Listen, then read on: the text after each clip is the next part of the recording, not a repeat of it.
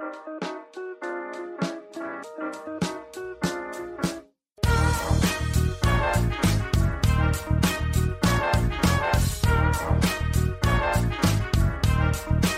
Hallo und herzlich willkommen, wir sind die Fotologen. Mein Name ist Thomas Jones und heute ist der Vertretungslehrer Kai Beermann zu mir in die Sendung gekommen, ähm, um uns einfach vor ein zweistündiges Video zu setzen und zu sagen, er will seine Ruhe haben und Kaffee trinken. Hallo Kai. Hallo Thomas. Ja, ich hoffe, so langweilig wird es nicht werden. ich fand diese Vertretungslehrer eigentlich immer super. Die kamen rein, hatten keine Ahnung, ähm, haben gesagt, hier, guckt einen Film an, lasst mich in Ruhe, ähm, ich kontrolliere irgendwie Klassenarbeiten oder so. Ähm, so gesehen war es schon gut. Leider Gottes muss man auch dazu sagen, als wir auf der Schule waren, waren es halt nur so ganz komische Lehrfilme, die man da angucken durfte. Ähm, und die waren meistens auch sterbenslangweilig, dass man dann freiwillig seine Hausaufgaben hinten äh, gemacht hat irgendwo.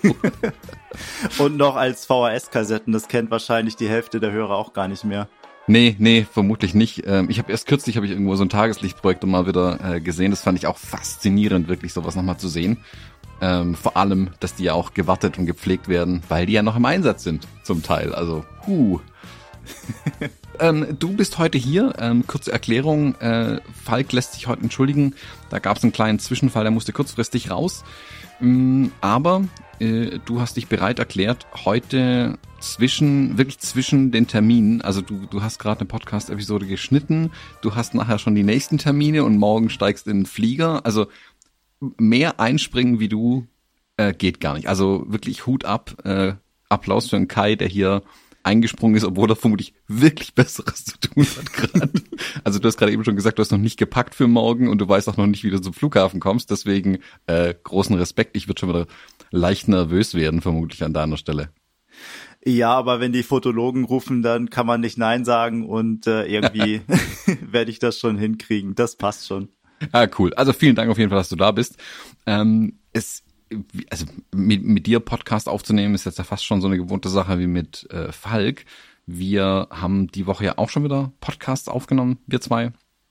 Äh, wir machen ja bei Abenteuer Reportagefotografie oder vielmehr, wir nehmen ja den, oder du nimmst den Gate 7 Podcast auf und äh, Abenteuer Reportagefotografie, unser Online-Workshop, wir dürfen da ja immer ähm, rein äh, wir dürfen stilles Mäuschen spielen während der Aufnahme. Gut, ich darf ein bisschen lauteres Mäuschen spielen aber unsere Teilnehmerinnen und Teilnehmer aus dem Online-Workshop dürfen dann danach den Gästen noch Fragen stellen. Und das ist so cool, wie es sich anhört, auf jeden Fall.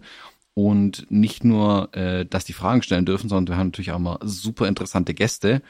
Und ich muss sagen, der Gast von Dienstag, ähm, der hat Wellen ausgelöst bei mir und ich glaube bei allen, die zugehört haben, auch. Äh, und das wird noch eine Weile nachwirken und ich freue mich schon, die Episode dann nochmal anhören zu können. Wobei gut, ich habe auch eine Aufnahme davon, ich könnte sie anhören, aber ich will sie offiziell dann bei Gate 7 nochmal anhören. Wir hatten nämlich am Dienstag Sean Tucker zu Gast. Ähm, magst du kurz, du hast doch bestimmt gerade eben erst das Intro für, den, für die Episode aufgenommen. Magst du uns einen kurzen Abriss geben zu Sean Tucker? Ja, Sean Tucker, das ist so einer der Gäste, auf die ich mich schon seit langem gefreut habe. Also den YouTube-Kanal von ihm verfolge ich schon ähm, ja äh, Jahre. Finde ich fantastisch, was er da macht und es ist genau vom Profil her so das, äh, was was ich absolut feier. Dieses nicht den Fokus auf die Technik legen, sondern auf die Philosophie hinter der Fotografie. Also ist ja ein, ein Mensch, der eine unheimlich abwechslungsreiche Biografie hat. Ähm, irgendwo in Südafrika aufgewachsen, dann war eine Zeit lang Priester, also mit Religion, Spiritualität äh, immer viel zu tun gehabt, aber auf eine ganz moderne Art und Weise. Und irgendwann ist ihm das da zu viel geworden. Und dann ist er aus der Kirche ausgetreten hat sich der Kreativität der Fotografie, dem, dem Video gewidmet und, und macht da jetzt ganz fantastische Sachen auf seinem YouTube-Kanal, ähm, also viel Inhalt mit Tiefgang. Ähm, wer das noch nicht kennt, der sollte da auf jeden Fall mal vorbeischauen. Und ähm, jetzt hat er vor kurzem ein Buch rausgebracht, was jetzt auch in Deutsch erschienen ist. Sinn in der Kreativität finden heißt das Ganze, wo er nochmal so ein bisschen äh, ja all das aufschreibt, was ihn so auszeichnet. Also anhand seiner Biografie viele Dinge verdeutlicht, die, glaube ich, für uns Kreative sehr wertvoll sein können. Also dieser Blick auf viele Bereiche des äh, ja, Künstler sein, wenn man so will, und auch den Umgang mit den Begleiterscheinungen, die manchmal nicht so positiv sind, ähm, Stichwort Social Media, ähm, dass man, ja, da läuft man ja manchmal auch Gefahr, äh, ein, ein bisschen was abzubekommen, was man nicht bestellt hat, äh, negative Meinung, ne negatives Feedback, all dieses, sich davon ein bisschen frei machen und sich in, in der Kreativität da nicht einschränken zu lassen von, von solchen ähm, ja, Nebengeräuschen.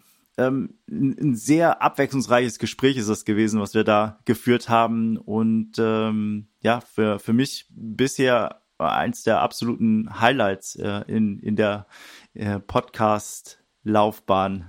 Mhm. Ja, also für mich ist auch Sean Tucker, ähm, ich kann zum Beispiel sein Buch nicht lesen, ohne es in seiner Stimme zu lesen. Also so sehr habe ich die Stimme von ihm schon im Kopf durch seine Videos ähm, und auch durch andere Podcasts, die ich mit ihm schon gehört habe. Ich finde, der hat eine ganz eigene Sprache. Also ich, wir haben das Buch zwar auf Deutsch vorliegen, ich habe es aber auch als englische Version, weil ich dann doch sein Original wirklich haben wollte. Und der hat eine eigene, Sprache ist das falsche Wort, eine eigene Ausdrucksweise, eine eigene Herangehensweise, wie er dir versucht, was zu vermitteln. Ich habe manchmal, das wäre noch eine Frage, die ich ihm hätte stellen wollen tatsächlich. Ähm, mich interessiert, ob er, er das aus seiner Zeit als Pastor einfach übernommen hat, ob das so in ihm drin ist, dass es so nicht wie eine Predigt wirkt im, im eigentlichen Sinne, aber es ist da ist so viel Bedeutung in jedem Wort, in jedem Satz. Der labert nicht rum. Da ist wirklich, du musst jeden Satz eigentlich aufschreiben, den er sagt. Oder er schreibt einfach mal ein Buch. Das macht's einfach für alle.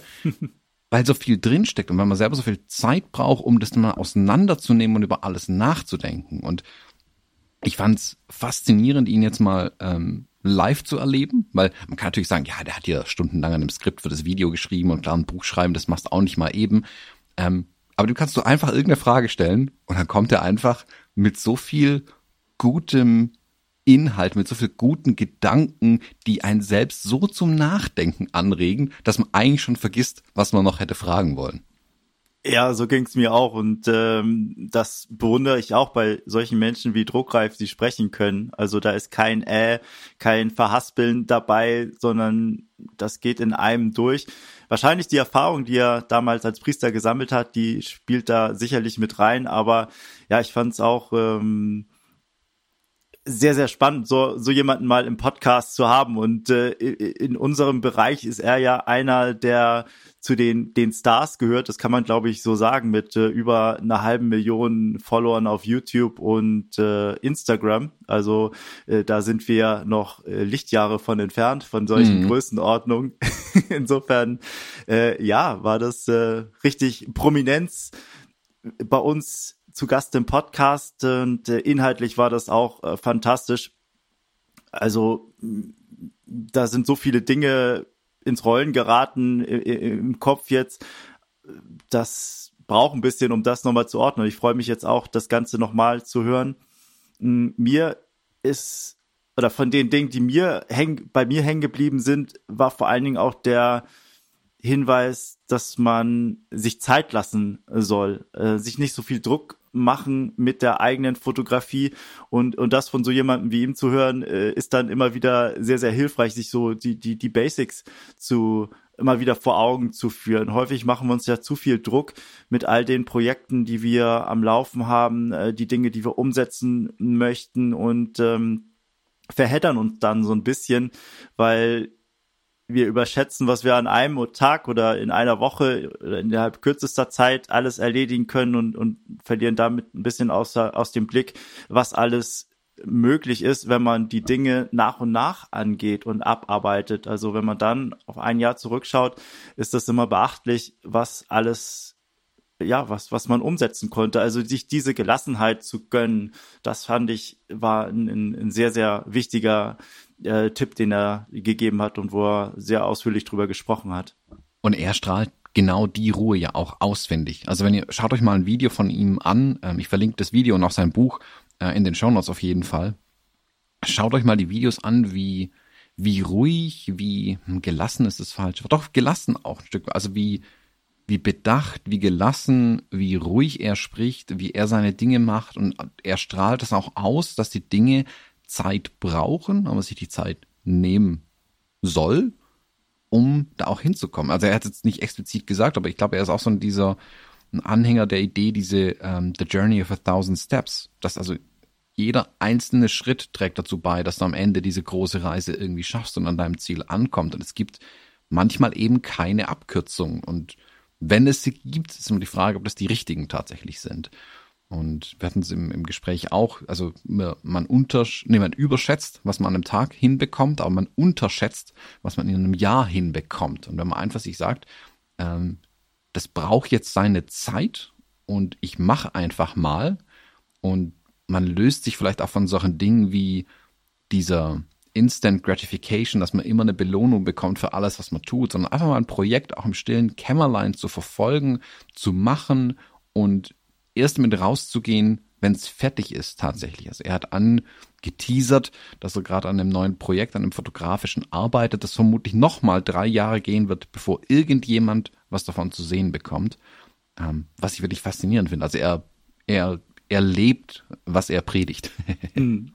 Ja, absolut. Und ähm, daran anschließend auch so noch, noch was, was er gesagt hatte, dass wir, bevor wir etwas machen, uns die Zeit nehmen sollten, mal in uns reinzuhorchen und äh, nicht nicht gleich anfangen, sondern erstmal so diese diese Innenschau machen sollten. Erstmal einatmen, sich zu überlegen, was möchte ich überhaupt sagen, bevor man wild drauf losrennt. Kann manchmal auch gut sein. Man hört ja auch immer wieder so den Tipp, einfach mal anfangen, um ins, in die Umsetzung zu kommen. Vielleicht gar nicht so schlecht, aber äh, dann trotzdem auch immer wieder der Hinweis, ähm, sich die Frage zu stellen, warum man Dinge überhaupt macht. Und, ähm, und das fand ich, ist auch etwas, was bei mir großen Nachhall gehabt hat, einfach in diese Ruhe zu gehen, sich zu, zu überlegen, was für Ziele dahinter stecken, hinter dem, dem eigenen Tun und, und daraus dann etwas entwickeln, ähm, sich die Zeit zu nehmen und auch dann ja, keinen Schmerz damit zu haben, wenn es mal ein bisschen länger dauert. Also diese, diese unaufgeregte Art, die ist bei mir sehr, sehr gut angekommen. Fand ich mhm. fantastisch, das zu sehen. Und er ist ja auch da der be beste Beweis dafür tatsächlich. Sein YouTube-Kanal, ich meine, er macht ja wirklich Videos, die auf YouTube eigentlich keinen Erfolg haben. Punkt. Mhm. Ähm, er macht nicht, ähm, also ganz offensichtlich Technik-Reviews bringen dir Views und bringen dir Viewer Retention, dass die Leute dranbleiben. Also deswegen mache auch ich Dinge. Klar, mich interessiert die Technik auch ein Stück weit. Ich finde es spannend, auch neue Sachen irgendwie auseinanderzunehmen und so. Keine Frage.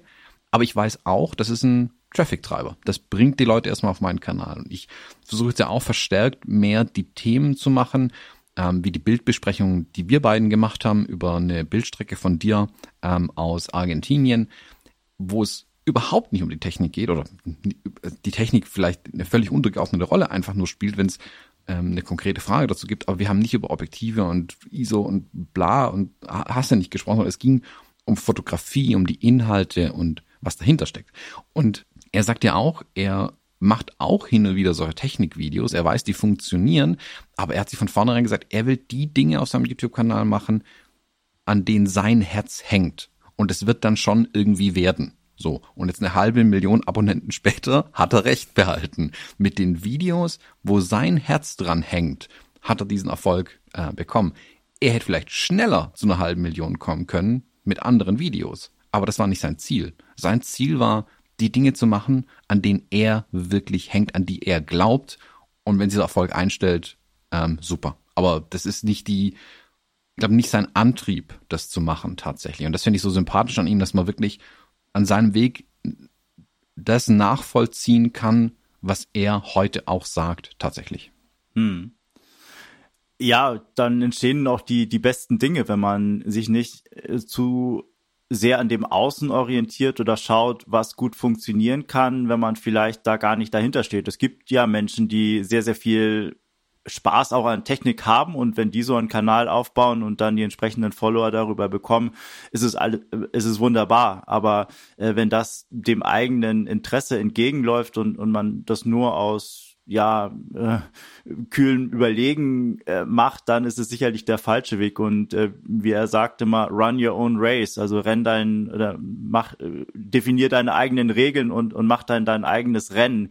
Ähm, das äh, finde ich ist ist ein, ein Hinweis, den man sich zu Herzen nehmen sollte. Und dann entstehen eben auch die die stärksten Arbeiten, mit denen man dann ja auch auch die die richtigen Leute erreicht letztendlich. Und und das mit dieser über diese Zeit mit dieser Kontinuität an die Dinge äh, ranzugehen und die mit Sinn zu füllen, äh, das ist ähm, ja was was man sich bei ihm hervorragend ähm, abschauen kann. Und ähm, dieses dieses sehr äh, reiche äh, denken, also aus, aus allen Bereichen schöpfend, ob das jetzt Spiritualität ist, Psychologie, war auch sehr viel drüber gesprochen, wie, wie das mit äh, reinspielt, dass Fotografie auch eine Art von Therapie ist oder eine Möglichkeit, so der eigenen Persönlichkeit auf die äh, Spur zu kommen und, und diese zu entdecken. Er hat äh, gesagt, äh, was man kaum vermuten mag äh, bei jemandem, der äh, so einen reichweitenstarken YouTube-Kanal hat und, und da Videos macht, dass er ein sehr schüchterner Mensch ist, ein sehr introvertierter Mensch ist und dass sich das dann auch in seiner Streetfotografie ausdrückt, dass die, die Motive oder wie er die Welt darstellt, häufig eben, wenn Menschen da drin sind, in sehr isolierter Form ist ähm, im, im, im Kontext, im urbanen äh, Raum, also der, der Mensch so ein bisschen auf sich bezogen, ähm, auch viel mit Schatten, Licht und Schatten arbeitet er auch. Und äh, ja, dass das etwas ist, was sich sehr mit seiner Persönlichkeit äh, deckt, also diese Ästhetik, die er in seiner Fotografie hat, ähm, ja, sehr, sehr spannend. Also wer, wer ihn noch nicht kennt oder ähm, ein bisschen aus dem Augen verloren hat, äh, großer Tipp, da mal reinzuschauen auf YouTube oder auf seinem Instagram-Kanal. Lohnt sich auf jeden Fall. Ja, absolut. Also Sean Tucker, Riesentyp. Lohnt sich. Ähm, die Episode kommt nicht diesen Sonntag, äh, wenn ich dich vorhin richtig verstanden habe, die wird vermutlich nächste Woche dann kommen. Genau, also diesen Sonntag noch nicht, aber dann, ich weiß nicht, was ist das, ähm, ja, in erste Aprilwoche. Maiwoche. Äh, ah, Mai, genau, stimmt. Wir sind ja schon Ende April. die Zeit fliegt. Ist dann Noch. der 8. Mai, glaube ich. Genau. Ähm, dann wird die ähm, voraussichtlich kommen. Wir wollen nicht zu viel versprechen. Ähm, ich war, weil da kommen wir nachher auch noch dazu. Da bist du jetzt auch dann direkt wieder unterwegs. Ich freue mich aber trotzdem, also Sean Tucker, super. Und durch das Gespräch sind mir einige Bilder von mir selbst äh, wieder in den Sinn gekommen. Und äh, wir haben über Street Photography ja auch viel mit ihm gesprochen. Und du hast ja die letzten Wochen und Monate, ich würde mal sagen, dein, dein Blick, dein Fokus ganz, ganz stark auf Street Photography gelegt wieder. Du hast mich mit ähm, sehr vielen Bildern versorgt. Ähm, auch für die, so unsere Zweier-Feedback-Runden, die wir hin und wieder mal machen, wo wir uns einfach die Bilder, ähm, wo wir auch Bilder hinlegen, von denen wir sagen, guck mal, ich bin mir unsicher mit dem Bild. Was sagst du eigentlich du dazu? Was, glaube ich, sehr hilfreich sein kann. Und das wirklich macht mit jemandem, wo man auch weiß, okay, wenn der sagt, das Bild ist scheiße, dann meint er das nicht böse, sondern das Bild ist sehr wahrscheinlich wirklich scheiße. ähm, und du hast jetzt, äh, du warst jetzt ein, fast fünf Monate lang in Südamerika, ziemlich genau. Ja. Genau. Ähm, du warst in äh, Chile, du warst in Argentinien. Du hast hast du eine Zahl tatsächlich, wie viele Bilder du jetzt mitgebracht hast? Du hast ja kürzlich mal deine, deine Bilder aufgeräumt. Hast du eine wirkliche Zahl? Ah, ich würde mal vermuten, so um und bei 50.000 sind das wahrscheinlich gewesen. Gottes ähm, Willen. äh, ich habe sie schon ein bisschen eingedampft, aber da kommt noch einiges an Arbeit auf mich zu. Okay, also du hast 50.000 Bilder äh, in Südamerika gemacht, vermutlich noch mehr und hast mir nach deiner Rückkehr ein Bild geschickt ähm, aus Österreich-Winkel von einer leeren Straße, so mit dem Kommentar, ist hier schwierig. ähm, wie, wie findet man wieder in, ähm, ich sag mal, deutsche Kleinstadt Street Photography zurück, wenn man gerade aus Südamerika kommt? Ja, eine gute Frage. Ich bin da fast in eine Depression geschlittert, als ich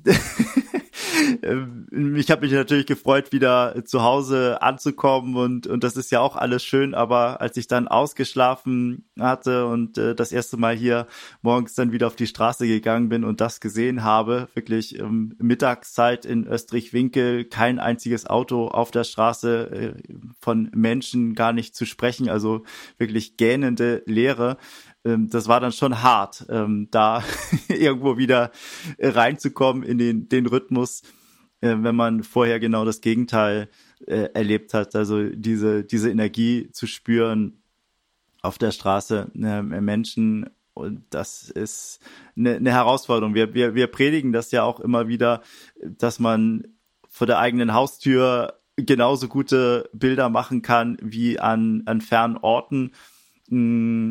Aber wie das so häufig ist, äh, das, was man predigt, fällt einem manchmal selber schwer umzusetzen. Und äh, da nehme ich mich gar nicht von aus. Dem, ähm, ja, da bin ich, äh, habe ich sicherlich auch selbst noch viel, viel Luft nach oben.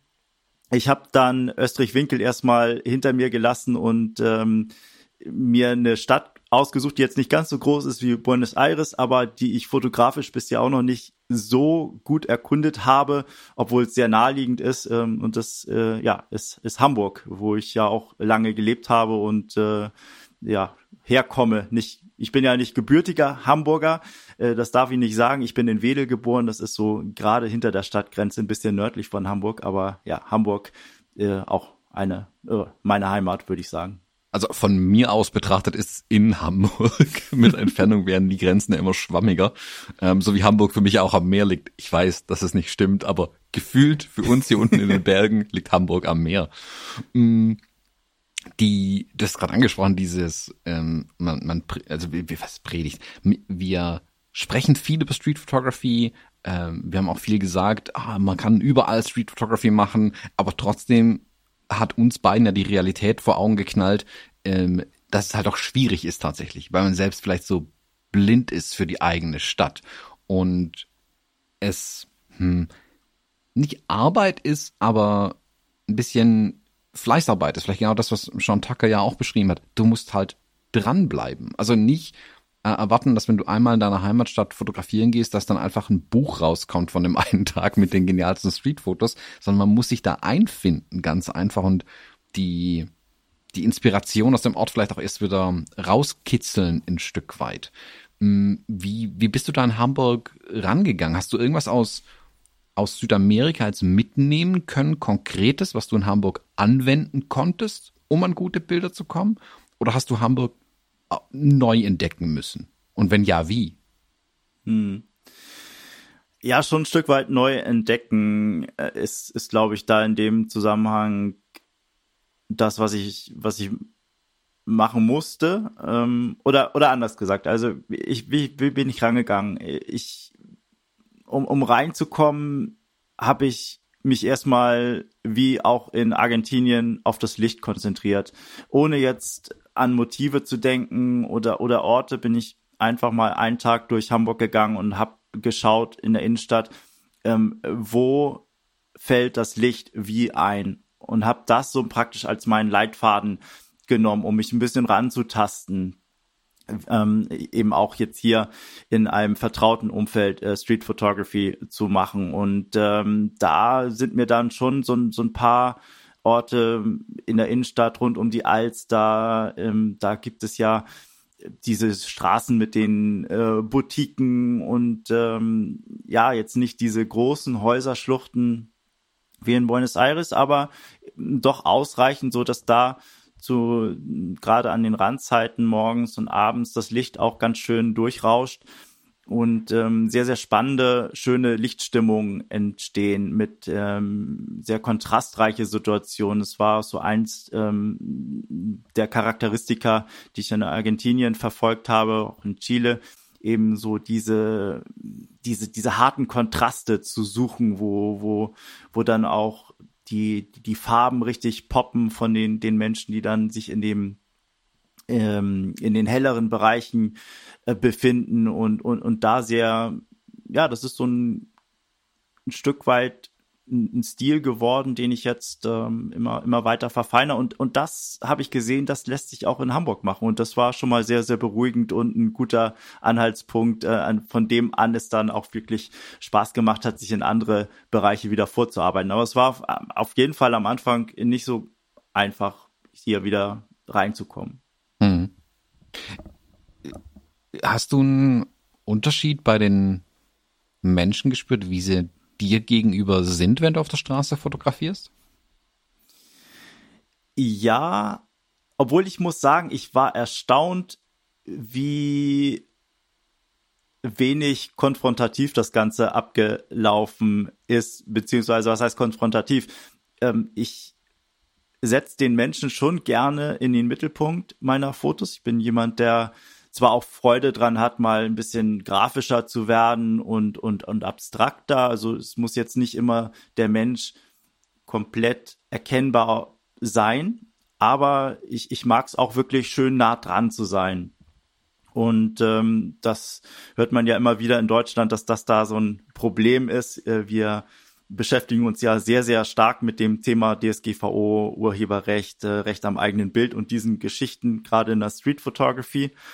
Und ähm, ich habe aber erstaunlicherweise doch die ein oder andere schöne Erfahrung auch diesmal gemacht. Also am Jungfernstieg war ich zum Beispiel, da habe ich mich äh, verbissen an so einer Stelle, wo ähm, eine sehr schöne Licht, ähm, Lichtschattensituation war, wo, wo, wo Menschen reingelaufen sind, mir so eine Bühne gesucht und irgendwann merkte ich, dass sich neben mir eine Frau hingestellt hat und mich da beobachtet hat. Und äh, ich habe dann erst überlegt, äh, ja, was, was, äh, ob jetzt, äh, was für eine Diskussion jetzt vielleicht folgen könnte. Und dann sprach sie mich an und, und fragte ganz interessiert, ja, was machen Sie da eigentlich gerade? Und die war einfach, wollte nur wissen, ja, kam das komisch vor, warum da jemand irgendwie so an so, an so, so einem Pfosten äh, hängt und da äh, versucht einen Winkel zu finden. Und äh, ja, mit der habe ich mich dann eine Viertelstunde unterhalten über Fotografie, über Street Photography und fand das äh, ja fantastisch, dass man auch dann den den Menschen, für die das ein bisschen skurril wirkt, einfach das mal ein bisschen zu erklären, was man da treibt und ähm, und die das auch dann super interessant fand. Also ähm, solche Begegnungen gibt's dann auch und und und das ist dann immer ein schönes Gefühl. Dann geht man weiter und ist dann in so einem Flow drin. Also mich hat das jedenfalls über die nächsten Stunden dann weiter getragen. Hm.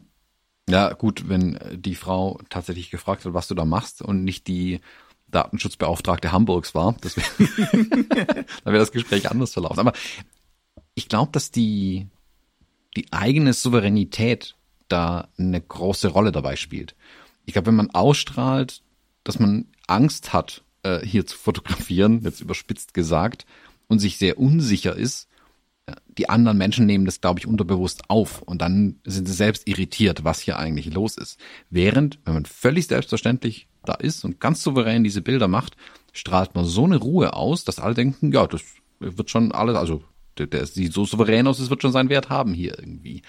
Ähm, ich glaube, das hast du vielleicht einfach mitgebracht jetzt aus den vielen Monaten in Südamerika, wo es für dich ja, kann man sagen, täglich war, dass du draußen warst mit der Kamera. Also es gab sicherlich mal Ausnahmen, aber im Großen und Ganzen werden es mehr Fototage gewesen sein als nicht Fototage. Dass du die mit der Souveränität jetzt natürlich in Hamburg ähm, oder in Österreich-Winkel am Ende rumlaufen kannst und es dann auch ausstrahlst. Und ich glaube, das wirkt sich dann, also zum einen hast du ja gerade gesagt, du hast die diese Learnings, was Licht und Komposition angeht, mitgebracht. Ich habe das, wir haben vorhin kurz über deine Bilder drüber geschaut und ich habe auch gesagt, das, das sieht aus, als hättest du Klein Hamburg in Südamerika gefunden, weil ich sehe sofort, es sind deine Bilder, ich sehe den, den Style, ich sehe die, dieses Erkennen von Licht, von Szenen, die da sich verstecken, nur, dass ich halt im Hintergrund Hamburg sehe. Und das fand ich da total faszinierend jetzt in den Bildern, das ähm, so zu sehen, dass du diesen, das alles mit übertragen konntest. Und ich glaube, dass du eben diese Souveränität dann auch mitgebracht hast. Hm. Ja, dieses Selbstbewusstsein ist schon entscheidend und und das habe ich auch gemerkt, ähm, wie ich mit der Kamera unterwegs bin in Hamburg, dass da ja diese Selbstverständlichkeit dabei war oder dieses diese Ausstrahlung, das was ich hier mache, ähm, ist nichts Verbotenes oder ich muss das nicht verstecken. Ich bin offen mit der Kamera umgegangen, habe die jetzt auch nicht irgendwo ähm, ja, da aus der, der Hüfte agiert oder äh, wie auch immer, sondern äh, vom, vom Stil oder von der Herangehensweise ist genau das, was ich auch in Südamerika gemacht habe. Also diese, diese Freiheit und ähm, das, ja, wie du es beschrieben hast, dass äh, die, die Ausstrahlung, das, was man nach außen hin zeigt oder wie man auf die Menschen wirkt, das ist super entscheidend in der Street Photography. Und ähm, da sich drin fallen zu lassen und, und so loszugehen, ähm, dann ja, kann man, egal wo man ist, tolle, tolle Bilder machen. Und ähm, ja, ich war wirklich überrascht ähm, letztendlich äh, von diesen drei, vier Tagen, die ich in Hamburg verbracht habe, äh, wie viel letztendlich dabei rausgekommen ist und, und wie viel äh, Spaß mir das hier gemacht hat. Und ich frage mich, warum ich das nicht schon viel früher äh, in, in dem Stil gemacht habe. Also das ähm, ja, waren, waren fantastische äh, Tage mit, äh, mit äh, sehr, sehr viel äh, Output. Ich glaube, da kann man den, den, den Bogen zu Sean Tucker wieder schließen tatsächlich. Es, es hat vielleicht einfach Südamerika gebraucht und diese Zeit, um jetzt in Hamburg tatsächlich solche Bilder machen zu können.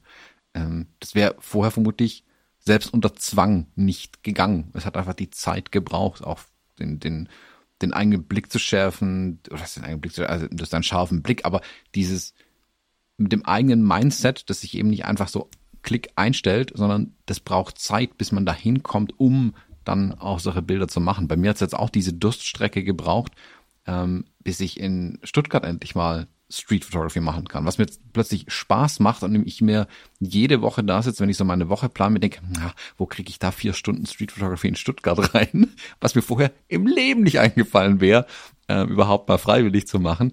Ähm, da zieht es mich jetzt gerade tatsächlich hin, dass ich wirklich sagen muss, okay, ah, vielleicht, hm, ah, hier könnte ich, ach komm, ich schieb den Termin ein bisschen und dann kann ich ein bisschen nach Stuttgart reingehen, ähm, was aber wirklich einfach eine Zeit lang gebraucht hat jetzt.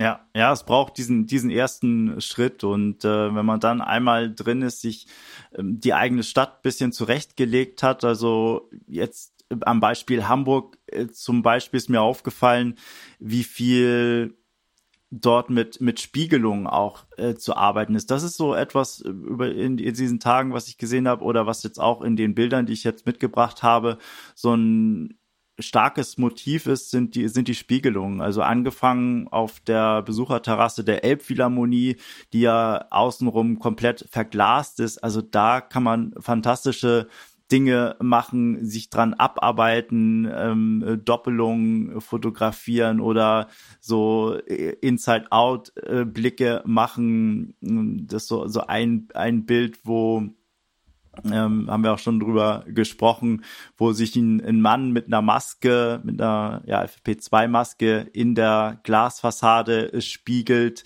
sich da die Maske zurecht äh. Äh, dann sieht man von außen, von der anderen Seite den Hafen, der sich in dem Glas spiegelt und man schaut nochmal so durch in das Restaurant hinein, was hinter der Glasscheibe ist. Also sehr, sehr viele Ebenen. Äh, alleine auf der Besucherterrasse, da habe ich drei, vier Stunden äh, verbracht. Das war äh, sehr, sehr ergiebig, hat sehr viel Spaß gemacht, da zu fotografieren und äh, ja, weiter in der Hafen City, Überseequartier, überall diese großen verglasten Fronten, die man nutzen kann für für spannende Perspektiven, Lichtsituationen oder am Jungfernstieg, äh, die Boutiquen, äh, diese Eleganz, diese Hamburger Eleganz ähm, da drin mit aufzunehmen als Thema. Also Hamburg bietet so viel an, an reizvollen Motiven. Ähm, ich äh, ja, freue mich schon auf, auf unsere, unsere beiden Workshops ähm, im Oktober und überhaupt die mhm. Zeit rund um die Fotopia. Dann sind wir ja auch zusammen mal wieder im Norden. Genau, ähm, kurzer Werbehinweis. Es gibt noch ein paar wenige Plätze tatsächlich für den ähm, Street Photo Workshop. Einer ist schon komplett voll. Wir haben auch einen zweiten Termin gemacht, ähm, direkt vor der Fotopia. Da gibt's noch sechs Plätze, wenn ich es gerade von heute Morgen noch richtig im Kopf habe.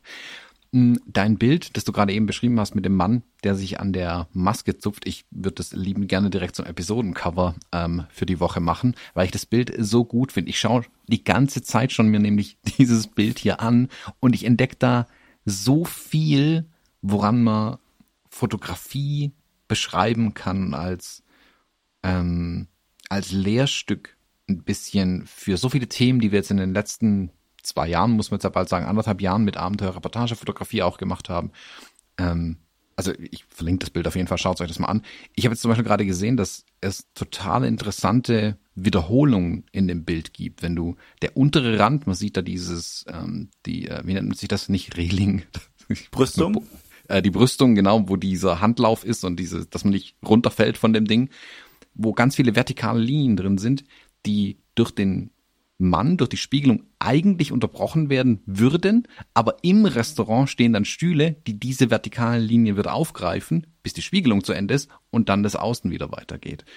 Oben in seinem Kopf läuft, das ist glaube ich so eine Deckenbeleuchtung oder sowas oder eine Vorhangschiene, irgendwas im Restaurant, die eine Linie, die parallel läuft zu, zu seiner FFP2-Maske, aber im Restaurant, nicht draußen an ihm. Das ist mind blown bei dem Bild gerade. Ich finde das faszinierend, ähm, was da alles drin steckt in dem Bild. Also schaut euch das auf jeden Fall ausgiebig an, das Bild. Ähm, das lohnt sich. Da kann man so viel entdecken in dem Bild, auch über Storytelling, was da drin steckt. Ähm, du hast gerade eben gesagt, der Mann zupft an der FFP2-Maske. Ähm, das ist, die Handbewegung ist so deutlich zu erkennen und die FFP2-Maske mit ihrer Kontur natürlich auch. Das kennen wir im Moment alle und das Bild können wir in 20 Jahren nochmal aus, rauskramen und wir erinnern uns, sofort daran, leider. Und drin dieses leere Restaurant äh, in Hamburg, das man hinten ähm, durch den Hafen erkennt, da ist so viel, in dem ein Bild kannst du im Prinzip einen großen Teil der Pandemie der letzten zwei Jahre erzählen in einem Bild. Und das ist ganz, ganz großes Storytelling, was in dem Bild stattfindet. Also wirklich Hut ab. Ich habe jetzt die Bilder nebenher offen gehabt und ich bin an dem Bild so oft hängen geblieben, dass ich es wirklich nochmal aufmachen musste, nochmal eine Weile anschauen musste. Ähm, richtig stark, richtig, richtig stark. Hm. Vielen Dank. Und äh, ja, was du gesagt hast, dass Street Photography ja auch ein Stück weit Dokumentarfotografie ist, ne? Wenn man jetzt ja. äh, dran denkt, sich das in, in mit zeitlichem Abstand in zehn Jahren nochmal anzuschauen, ähm, rückblickend auf die Pandemie, die dann hoffentlich ähm, ja hinter uns liegt. Ähm, das ist ja, wenn man jetzt heute fotografiert und die Menschen oder so viel mit Maske auf den Bildern sieht, was jetzt nicht unbedingt schön immer ist in der Street Photography. Also wenn man ähm, ja, häufig wünscht man sich vielleicht einfach mal wieder auch Gesichter besser erkennen zu können. Es kommt jetzt mit der Zeit wieder ein bisschen, dass man auch mehr äh, Menschen ohne Maske im öffentlichen Raum sieht, aber auch jetzt gerade in Südamerika, äh, wenn ich auf die Bilder zurückschaue, da ist das natürlich ein dominantes Element auf allen Bildern, ähm, was jetzt für unsere Zeit eben prägend ist aber ja, einfach äh, Street Photography dann eben auch in diesem Kontext zu sehen und ein bisschen weiter äh, denken. Also sich jetzt nicht ärgern, ähm, dass da vielleicht das äh, sehr, sehr stark hervortritt, aber eben diesen, diesen zeitlichen Wert, diesen dokumentarischen Wert der Bilder dann immer auch mit berücksichtigt. Genau, das ist ja dieser Punkt. Ähm, also das Bild ist super gestalterisch, Punkt, aber ein Bild muss nicht immer gut sein, es muss wichtig sein. Und das Bild erfüllt aber tatsächlich beide Kriterien, weil es an sich ein extrem gut gestaltetes Bild ist. Also auch ohne die Maske wäre das ein super spannendes Streetbild. Die Maske und dieser zeitliche Bezug dazu macht es aber zu einem wichtigen Bild zusätzlich, weil es wirklich mhm. in 10, 20, 30, 40 Jahren kann so ein Bild ähm, immer noch bestehen als Zeitdokument. Und das ist ja Street Photography auch ein Stück weit. Wir halten ja die Zeit, in der wir jetzt leben, fest. Und ich, weiß nicht, ob wir das kürzlich mal im Abenteuer-Reportage-Fotografie-Podcast schon gesagt hatten, dass wenn wir diese alten Bilder anschauen von einem ähm, Joel Meyerowitz oder sonst äh, einem von den großen, ähm, zu seiner Zeit war das, was er gesehen hat, völlig normal, banal, will ich fast schon sagen, und irgendwie nach sein äh, gewöhnlich und langweilig. Jetzt aber so viele Jahre später wirkt es für uns wie eine Reise zurück in der Zeit. Und das kannst du eben nicht jetzt einfach machen und dann ist es eine Reise zurück in die Zeit. Du bist in der Zeit jetzt. Aber du musst die Bilder halt jetzt tatsächlich machen, um sie später dann mal zu haben. Hm. Ja. Ja, super. Richtig, richtig schönes Bild. Ähm, schaut euch das auf jeden Fall mal äh, ausgiebig noch an. Hm, du, ich hatte es am Anfang ja schon erwähnt, dass du gerade eigentlich schon fast auf dem Sprung bist. Also es ist nicht so, dass du nebenher den Koffer packst, aber vermutlich ähm, brennt dir der Gedanke im Kopf, dass du deinen Koffer noch packen musst. Du machst dich jetzt schon direkt wieder auf. Du gehst noch für eine Weile nach Nordirland. Ja, genau. Nordirland steht jetzt als nächstes an. Das ist noch so eine Sache, die hatte ich schon fast vergessen. ja. ja, im Zuge meiner Ausgliederung aus dem äh, Springer Verlag ist das noch so etwas, ähm, was, was damals, ähm, ja, was ich äh, bekommen habe. Das war so, so Teil ähm, dieses ganzen Prozesses kurz vor Corona, so als, als Fortbildungsmaßnahme, die mir da noch finanziert wurde, äh, ein Kurs oder ein Seminar für Reiseleiter. Also bei uns ist ja das Thema Workshops und, und Fotoreisen großes Thema und da dachte ich mir, bietet sich das vielleicht an, da sich noch mal ein bisschen weiter zu bilden, obwohl ich ja als Reiseleiter schon Erfahrungen habe, auch in Südamerika schon mit Gruppen unterwegs gewesen bin. Aber ja, das fand ich, fand ich ganz spannend und ähm, habe da dieses Seminar gebucht und die Reise ist damals dann ausgefallen, hätte eigentlich im März, nee, im April 2020 stattfinden sollen. Und ähm, ja, glücklicherweise konnte ich das Ganze schieben und äh, jetzt ist der Zeitpunkt, wo ich das Ganze nachhole. Und äh, morgen geht's dann los äh, nach Dublin und von dort aus dann nach Belfast. Ah, super spannend. Wir hatten ja, ähm, wir beide hatten ja auch noch mal eine Irland, äh, Nordirland ähm, äh, Reise, Kurztrip gebucht. Wir wären ja auch zusammen nach Belfast gegangen für einen Workshop. Ähm, der ist jetzt leider mittlerweile ersatzlos gestrichen worden. Das ist richtig, richtig schade. Auf den hätte ich mich auch gefreut. Ich freue mich jetzt aber für dich, dass du äh, nach Irland gehen darfst, zumindest mal. Kannst mir dann berichten, wie es da oben so ist. Ähm, ist äh, auf jeden Fall was, wo ich hin wollte äh, und auch noch hin will. Muss mal schauen, wie ich das zeitlich irgendwie unterbekomme. Aber gerade Belfast wird mich extrem reizen, mir das mal anzuschauen. Ähm, du bist eine Woche oben, aber du hast ja relativ viel Programm in der Woche. Das, ich könnte jetzt fragen, was macht ihr alles? Aber du hast schon gesagt, du hast nicht so richtig den Überblick. Du lässt dich ein bisschen überraschen, äh, was da alles passiert. Ähm, war, warst du schon mal in Nordirland? Nein, bisher noch nicht. Das, das Ach nicht. Ähm, Okay, also sprich, dann wird das ja auch alles flashy und neu für dich sein. Da bin ich gespannt, was du von da dann ähm, berichtest. Da sprechen wir auf jeden Fall nochmal drüber. Ähm, aber äh, als ob das nicht ähm, schlimm genug wäre, in großen Anführungszeichen, dass du morgen nach Nordirland fliegst. Äh, du hast nicht mal Zeit, Koffer zu packen, weil du heute noch ähm, nach Frankfurt rein musst. Du hast nicht noch einen Termin mit Steve McCurry. Ja, ähm, ich leider direkt nicht. Ähm, ich hätte ihn sehr, sehr gerne auch noch zu einem Interview bekommen. Das wird wahrscheinlich nicht mehr möglich sein, aber er ist in Frankfurt in der Leica Galerie zu Gast. Er öffnet da seine Ausstellung und äh, ja, macht das zusammen mit Kai Pfaffenbach, der ihn da interviewt. Ähm, Im Rahmen dieser Ausstellungseröffnung gibt's eine QA-Runde und ähm, ich bin da im Publikum ähm, treffe wahrscheinlich auch den ein oder anderen, der bei uns im, im Kurs bei Abenteuer Reportagefotografie mit dabei ist. Also so ein kleines Klassentreffen am Rande mit äh, so einer Legende. Ähm, schon eine schöne Veranstaltung. Ich freue mich sehr, äh, Steve McCurry da mal live zu erleben und natürlich dann mir auch seine Bilder anzuschauen. Das wird bestimmt eine, ja, eine, eine tolle, tolle Geschichte. Mhm.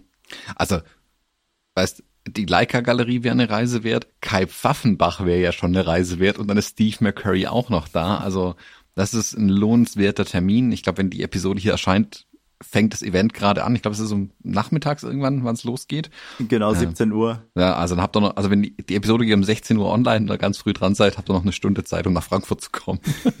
Aber es sind auch begrenzte Karten, also ähm, nicht jetzt einfach ins Auto setzen und losfahren vielleicht. Äh, aber Leica Galerie, du hast ja gerade schon gesagt, er, hat eine Ausstellung laufen, Steve McCurry. Und jetzt hatten wir vorhin nachgeguckt, ich glaube, bis, oh, bis wann läuft die? Irgendwann Juni, Juli läuft die noch? Schau weiß. mal kurz, bis zum 30. Juli. Bis zum 30. Juli. Okay, also hatten wir noch eine Weile Zeit, da tatsächlich mal reinzuschauen. Ähm, werde ich auf jeden Fall irgendwie hinkriegen. Also Frankfurt ist nicht so weit weg. Die Ausstellung schaue ich mir auf jeden Fall an.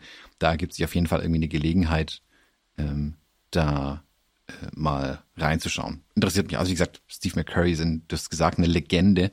Ähm, auch wenn man jetzt, also ich glaube, die meisten haben Bilder von ihm im Kopf.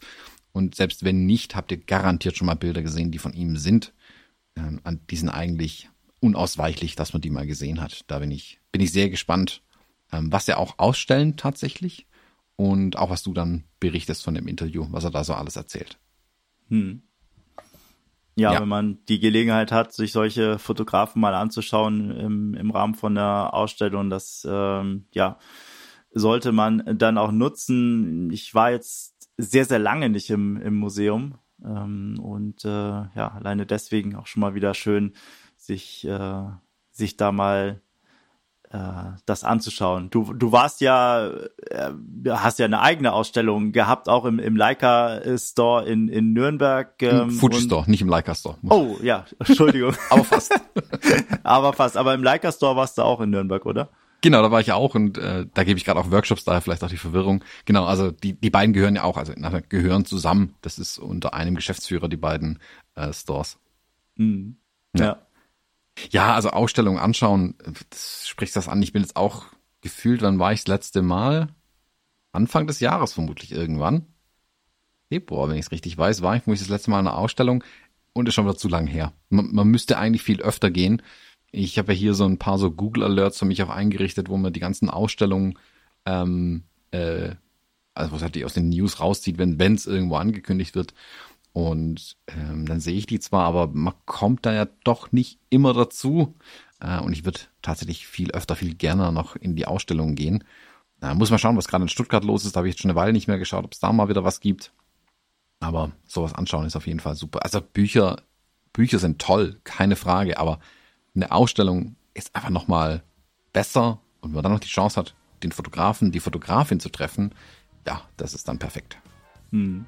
Ja, ja Deichtorhallen habe ich diesmal leider nicht geschafft bei meinem Besuch in Hamburg. Das ist natürlich auch immer eine, eine tolle Location, an der es äh, fantastische Ausstellungen gibt. Aber ja, müssen wir mal schauen, wenn wir im Oktober in Hamburg sind, ob wir da vielleicht noch einen Abstecher auch hinmachen können. Ich habe ja äh, gestern oder vorgestern, glaube ich, mal ein Zugticket gebucht nach Hamburg hoch. Und wir sind jetzt äh, über eine Woche in Hamburg. Und gefühlt haben, werden trotzdem keine Zeit haben, es in die Deichtorhallen zu schaffen. Zum Glück gibt's auf der Fotopia viele Bilder und gute Ausstellungen. Äh, deswegen kommen, kommen, gehen wir nicht ganz leer aus, wenn wir da oben sind. Aber ja, Deichtorhallen müssen wir auch mal noch angehen, ähm, weil da auch eigentlich immer spannende Sachen drin sind. Da kannst du eigentlich ganz pauschal, glaube ich, hingehen, wenn sie nicht gerade mitten im Umbau sind. Aber sonst kann man da, glaube ich, pauschal hingehen und wird immer irgendwas Interessantes sehen. Mhm. So, Kai, ähm, ich, also ich glaube, wir haben alle Themen durch. Ähm, ich konnte dich endlich mal hier im Podcast ausfragen. Das äh, war mir auch eine Freude. Ich würde sagen, wir schonen jetzt dein Zeitkontingent für heute. Ähm, du darfst die Aufnahme beenden, darfst deinen Koffer packen oder in die Ausstellung gehen oder ähm, deine 50.000 Bilder sortieren. Zu tun hast du genug. ähm, ich danke dir vielmals, dass du heute hier warst und ähm, wünsche dir heute und für die nächste Woche viel Spaß und wir hören uns ja sowieso bei Abenteuer Reportagefotografie noch einige Male. Ich sage allen da draußen Danke fürs Zuhören und wir hören uns nächste Woche wieder. Bis dann. Tschüss. Vielen Dank. Ciao.